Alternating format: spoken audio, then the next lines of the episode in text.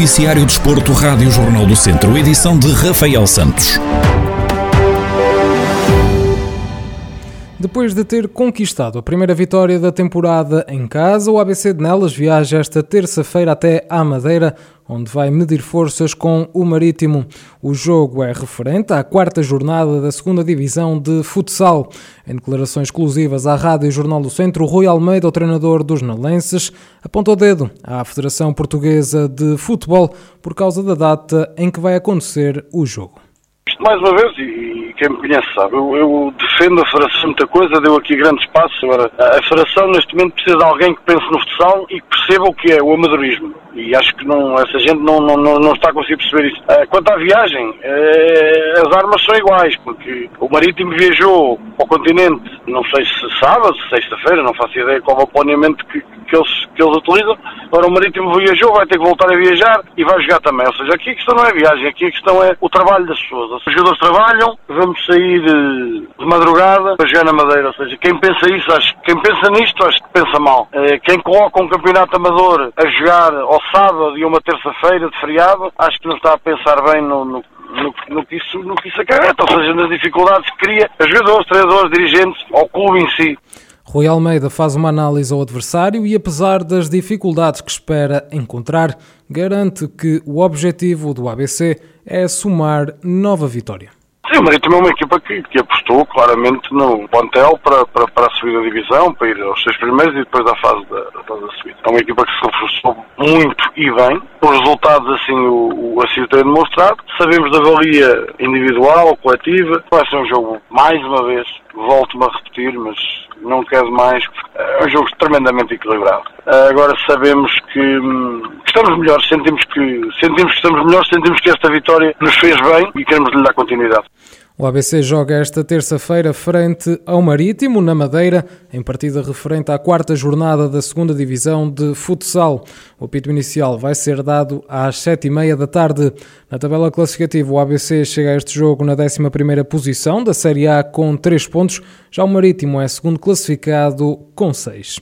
Nuno Mota Ribeiro, navegador viziense, e o piloto Daniel Nunes terminaram o Rally Serras de Faf e Felgueiras na sexta posição da classificação geral do Campeonato de Portugal de Rallys. No rescaldo à prova, Nuno Mota Ribeiro faz um balanço positivo da prestação da dupla, apesar das dificuldades que sentiram, especialmente no primeiro dia de corrida. A prova, como já se antevia, foi uma prova duríssima, uma prova do Campeonato da Europa.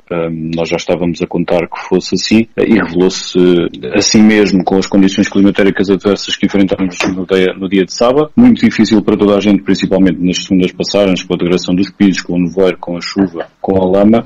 Ficou mesmo muito complicado, mas aí conseguimos efetivamente impor o nosso Ford Fiesta Rally 3 face à concorrência e alcançar também o, o quarto posto à geral no Campeonato Nacional, que era no fundo as contas que nos interessavam, uma vez que nós estamos a disputar o europeu. No segundo dia, uh, as coisas nivelaram-se mais um pouco, com a vinda de, de, do bom tempo, dos pisos mais típicos de, de FAF. Um, o balanço é extremamente positivo, com um sexto lugar à geral no Campeonato Nacional de Rallys. Um, desportivamente correu muito bem.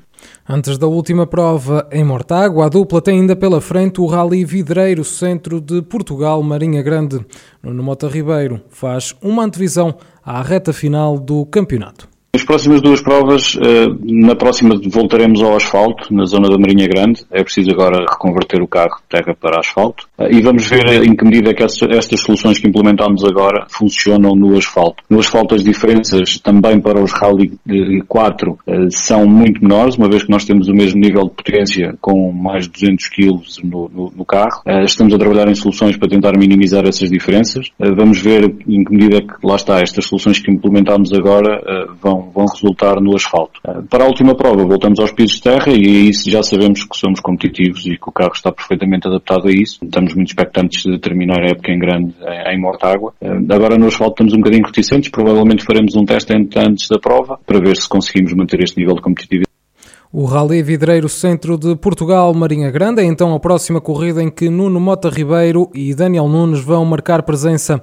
A sétima e penúltima prova do Campeonato de Portugal de Rallys, onde a dupla segue no sexto lugar da geral, acontece no fim de semana de 16 e 17 de outubro pedalar quilómetros e quilómetros para bater recordes pessoais. É esta a forma de autossuperação de Jack Thompson, o convidado do Centro Desportivo desta semana. O ciclista veio até Viseu para percorrer a Serra da Estrela e do Caramulo. Numa entrevista exclusiva ao Jornal do Centro, o atleta conta quando surgiu a paixão pelas bicicletas. I started cycling eu, a primeira vez que andei de bicicleta como profissional, tinha 13 anos. Fazia triatlo e, portanto, também corria e nadava. E para mim, na altura, estava a debater-me com uma depressão. Nadar, andar de bicicleta e correr deu-me um propósito todos os dias. Cheguei ao ponto em que já não gostava de natação e correr e fiquei só com o ciclismo. Já lá vão 19 anos. So it's been 19 years now. Com milhares de quilómetros pedalados, Jack Thompson desvenda qual o desafio que mais lhe custou até hoje. Todos os desafios foram difíceis, cada um à sua maneira. O que eu achei mais difícil foi quando bati o recorde da Nacional 2 no início do ano. Tivemos um tempo horrível, problemas com comida e acabou por ser um dia brutalmente longo em cima da bicicleta. Enquanto que a volta à França foi um evento de 10 dias e o recorde do mundo em 7 dias, este evento de apenas um dia foi muito difícil porque só tens um dia para fazer o que tens de fazer e se ficas para trás não há forma de recuperar. Por isso, o recorde da Nacional 2 foi provavelmente o mais difícil.